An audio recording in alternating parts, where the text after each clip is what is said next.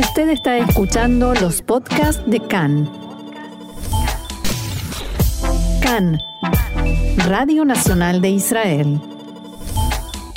Hacemos una pausa en, el, en, la información, en las noticias, para ir a una conversación telefónica. Estamos en comunicación, Diego, con Anita Friedman. Anita es eh, chairperson de Guiso Mundial. Hola, Anita, Gaby Ostrowski y Diego Mintz, te saludamos. Gracias por estos minutos.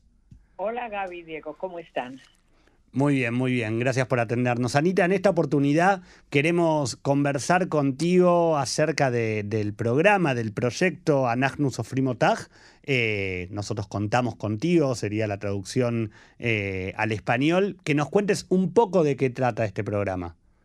Bueno, con muchísimo gusto. Actually, eh, Anagnus Ofrimotag, lo que nosotras eh, estamos esperando, la, la la traducción perfecta en español sería nosotros las los estamos contando, porque es una campaña de Asbará para ver si el gobierno entrante sigue cumpliendo la ley de igualdad de género en las instituciones del gobierno.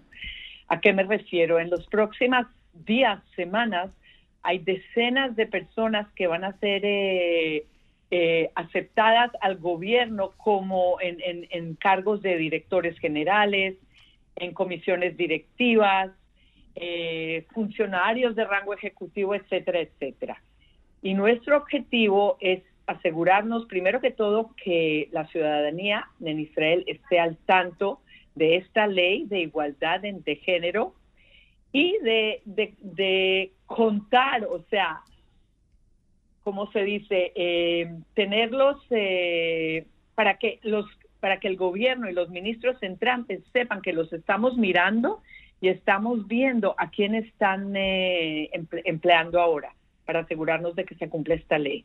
Anita, ¿la ley de igualdad de género estipula algún porcentaje o algún número específico respecto de cuántos eh, varones y cuántas mujeres debe haber en cada lugar o, es algo Absolutamente. En los directivos, eh, yo te voy a dar un ejemplo. Por ejemplo, Mirav Mijaeli, que es la nueva ministra de Transporte, hay decenas de compañías gubernamentales que tienen que nombrar a decenas de, directivos, de consejo directivo, de directorio.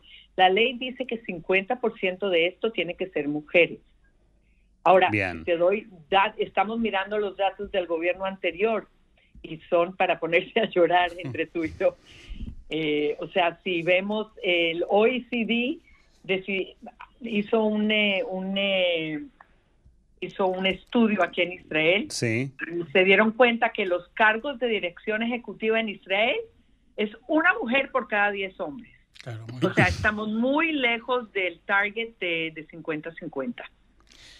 Anita, quiero preguntarle si, si bien no llegamos al 50% del gabinete de ministros, pero la foto de nueve ministras mujeres, que es un número inédito, de alguna manera parece ser esperanzadora. Pienso que, piensa que esto de alguna manera puede influenciar, llegar, tal vez no llegar, pero por lo menos acercarnos un poco más, que no parece ser tan difícil, al, al cupo que requiere la ley. Tienes absolutamente toda la razón. Eh, por lo menos vemos una gran diferencia en este nuevo gobierno en la cantidad de mujeres ministras que están hoy en día eh, como parte del gobierno. Es muy esperanzador y vemos, pero precisamente por, por eso hicimos esta campaña, de que nosotras las estamos contando, para asegurarnos que no se olviden que esa ley existe y queremos ver eh, con cuánto estas no solo las ministras, también los ministros están comprometidos con esta ley. Esta ley, Anita, eh, abarca solamente hasta cargos directivos, ejecutivos, como, como tú bien mencionabas, o también en el, en el plano más raso, más administrativo, eh, tiene influencia la ley. Es muy buena pregunta. Eh, hoy en día esta ley se refiere a los rangos ejecutivos en los ministerios de gobierno o en instituciones gubernamentales porque como tú sabes, en el momento en que eh, un género no está suficientemente representado, el diálogo cambia completamente. Exacto. Entonces, esta es la razón porque, mira, otro dato que te quiero dar, de directores generales en instituciones del gobierno, en el gobierno anterior, habían cuatro mujeres y 31 hombres, o sea, 8% de mujeres. En los cargos ejecutivos hay un cuarto de mujeres y tres cuartos de hombres. O sea, estamos muy lejos de la meta.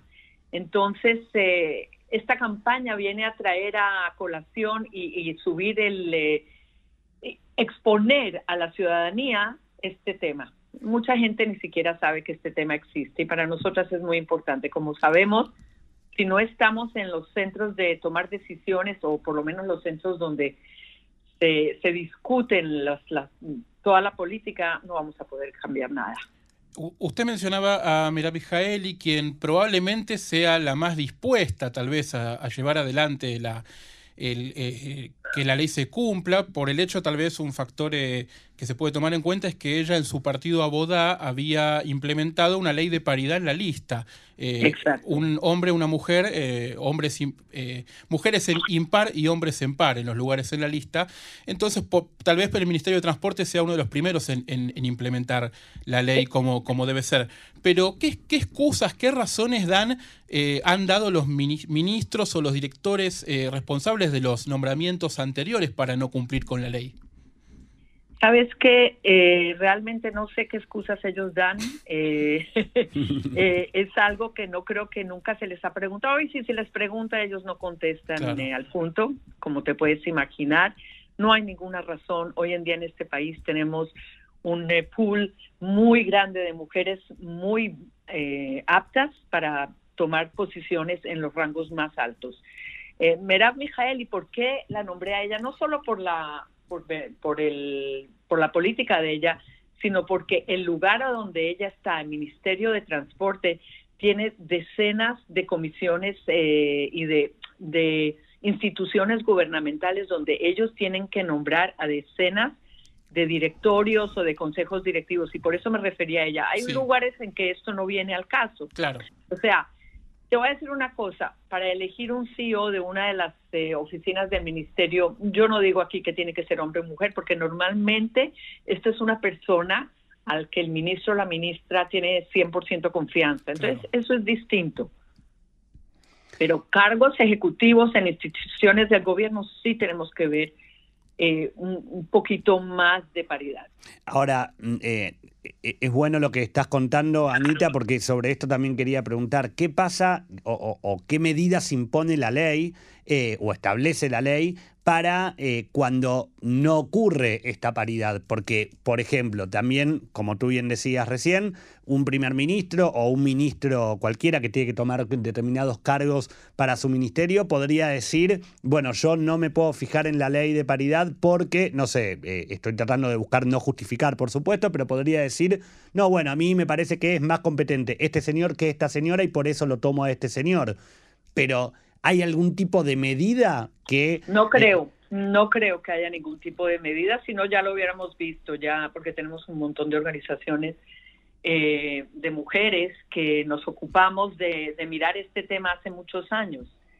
Eh, actualmente la, la, directora general de WISO, que se llama Mira Mines, ella es una de las personas que crearon lo que se llama Nifrera Directorim en las instituciones del gobierno y ella personalmente fue una de las personas que se aseguró de pasar toda esta ley. No creo que haya por el momento alguna sanción eh, formal que... que y, eso es el, el siguiente paso. Bueno, bueno, saberlo, porque justamente porque si no también siempre puede dar lugar a, que siga no existiendo esa paridad y, igual nada ocurre. si no hay consecuencias. Claro, claro, así es. No creo que haya consecuencias legales eh, por el momento, pero precisamente por eso salimos con esta campaña, para que aunque no hayan consecuencias legales, eh, podamos exponer todo esto a toda la ciudadanía, ¿me entiendes? Y hacer el seguimiento y, y como decirles, ok, seguro no hay nada legal que, que evite esto, pero nosotros estamos mirando, los estamos contando y estamos exponiendo todo esto hacia la ciudadanía. Sabe que desde, desde los micrófonos de CAN en español eh, apoyamos y adherimos a este proyecto de, de WISO y por supuesto que cuentan siempre con, con los micrófonos nuestros y con nuestro aire para, para poder contarnos novedades y, y en caso de que haya que hacer algún tipo de reclamo o de denuncia, lo puedan hacer desde aquí también. Gaby Diego, muchísimas gracias por abrirme el micrófono y por darme esta plataforma.